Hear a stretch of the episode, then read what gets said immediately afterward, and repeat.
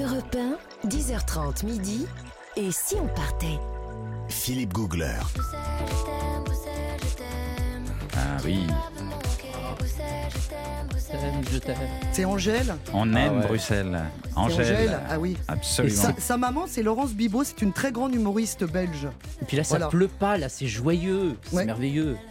Oh, alors dites donc Oui, Alors, les informations. les informations de Nathalie Corée, Oh, venue bah, de écoute. Belgique. Non, mais là, c'est un cadeau. Oui. C'est-à-dire que on- ça commence toujours un peu comme une blague belge. Et pourtant, ce n'en est pas une, c'est une info. Alors, euh, déjà, bah, le monde a une nouvelle championne de décortiquage de crevettes grises. Ah, Oui. C'est une Belge, elle s'appelle Nadine de Tins. De Tins.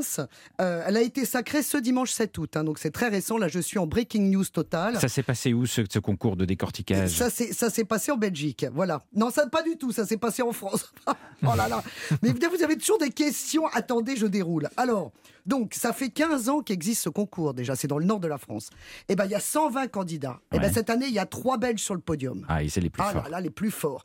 Alors écou- écoutez, ça, ça se déroule en, en 10 minutes quand même, ça fait. En 10 minutes, il faut décortiquer un maximum de crevettes. Sans oublier, bien sûr, une seule écaille. Sinon, c'est pas drôle. Donc il y a un jury qui vérifie le tout pour être bien dans les règles. hein. C'est très important. Alors il y avait une autre star qui était là qui s'appelle euh, Nicole Van Zingel, qui est l'autre star. Et euh, la troisième, c'est Cathy. Van, je vais pas y arriver. Van Massenhove, euh, qui elle a été championne du monde quand même 2021, 2019, 2018.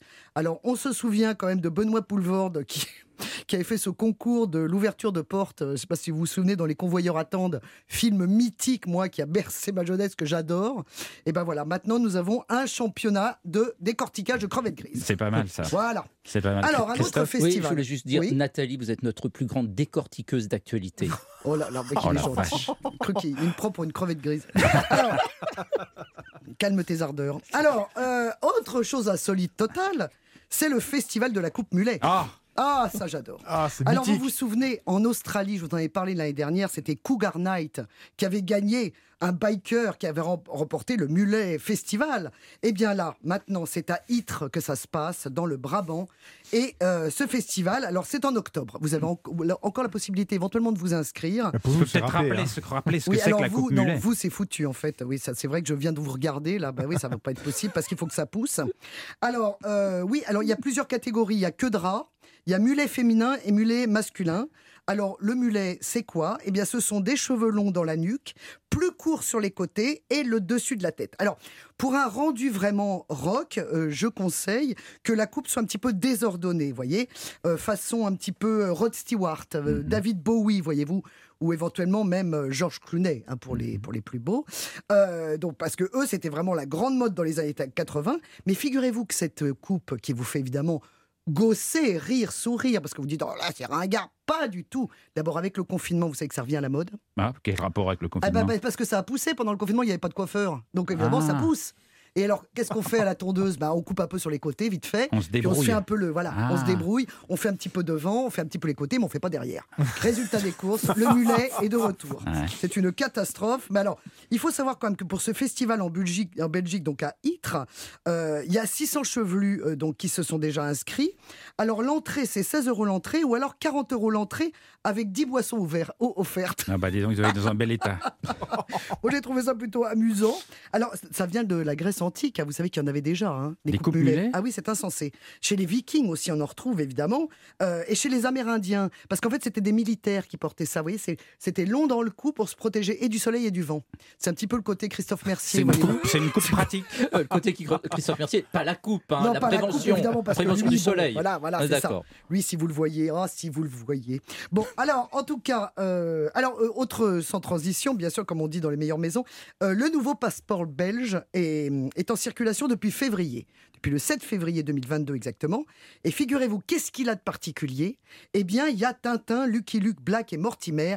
Toutes les icônes de la BD vont peupler les pages de la nouvelle version Ah bon? Il y a de la du BD passeport dans le. Eh passeport? oui, eh ben oui, bah c'est une reconnaissance officielle de la Belgique pour ses célèbres héros en papier. Parce que c'est vraiment, c'est un art absolu, national. Ouais. Et euh, effectivement, alors moi, j'adorerais avoir Boulet Bill ou des Schtroumpfs sur mon, sur mon passeport. Il faut savoir surtout qu'en fait, le passeport belge, il est un peu comme le nôtre, c'est-à-dire qu'il est extrêmement euh, fraudé, j'allais dire euh, copié, euh, parce que bah, on va partout.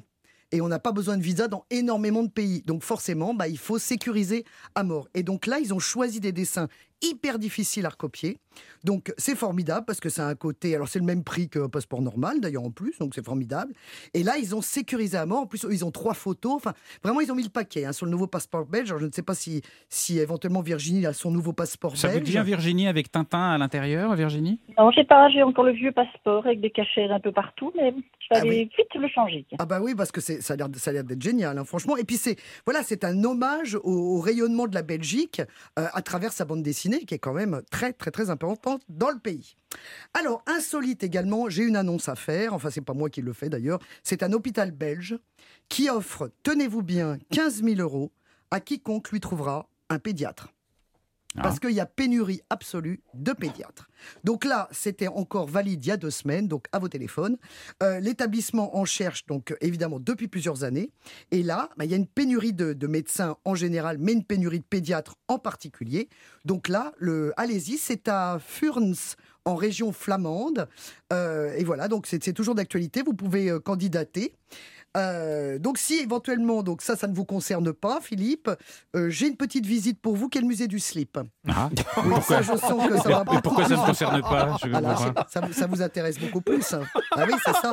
Tout de suite, je le sentais, je sais pas pourquoi. Entre Alors- le pédiatre et le musée du slip, c'est sans, Mais vous sans transition quand Mais moi, même, c'est toujours là. sans aucune transition. Ah oui, c'est ça qui fait cette, euh, cette, cette rubrique. N'importe quoi. Donc, le musée du slip, alors bah, ça pareil, ça commence comme une blague belge, hein, parce que euh, d'après son, son, son, donc, son inventeur, euh, Yann Bucois, euh, eh ben, y y a- tout le monde a un slip, hein, donc ça nous, ça nous rend effectivement euh, tous égaux.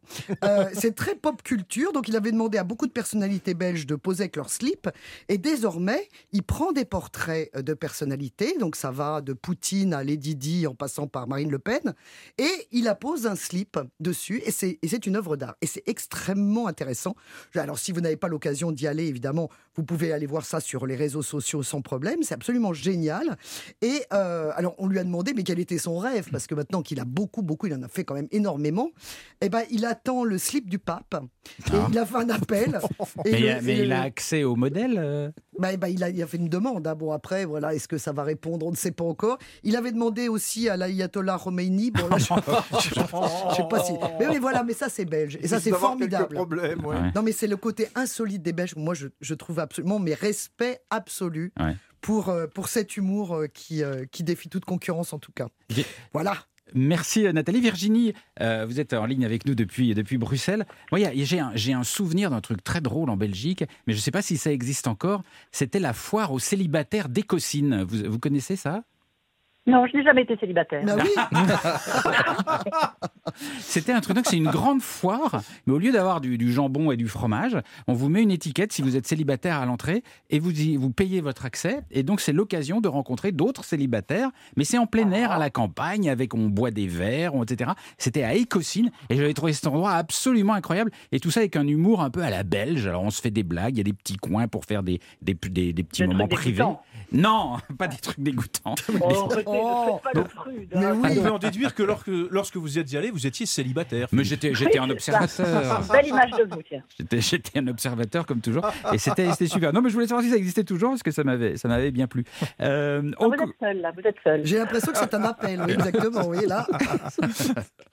euh, dans un petit instant, les bons plans de Jean-Bernard Carrier du guide Lonely Planet, mais juste auparavant, un Belge devenu culte, c'est Stromae. À ceux Santé. qui n'en ont pas. À ceux qui n'en ont pas. Rosa, Rosa. Quand on fout le bordel, tu nettoies.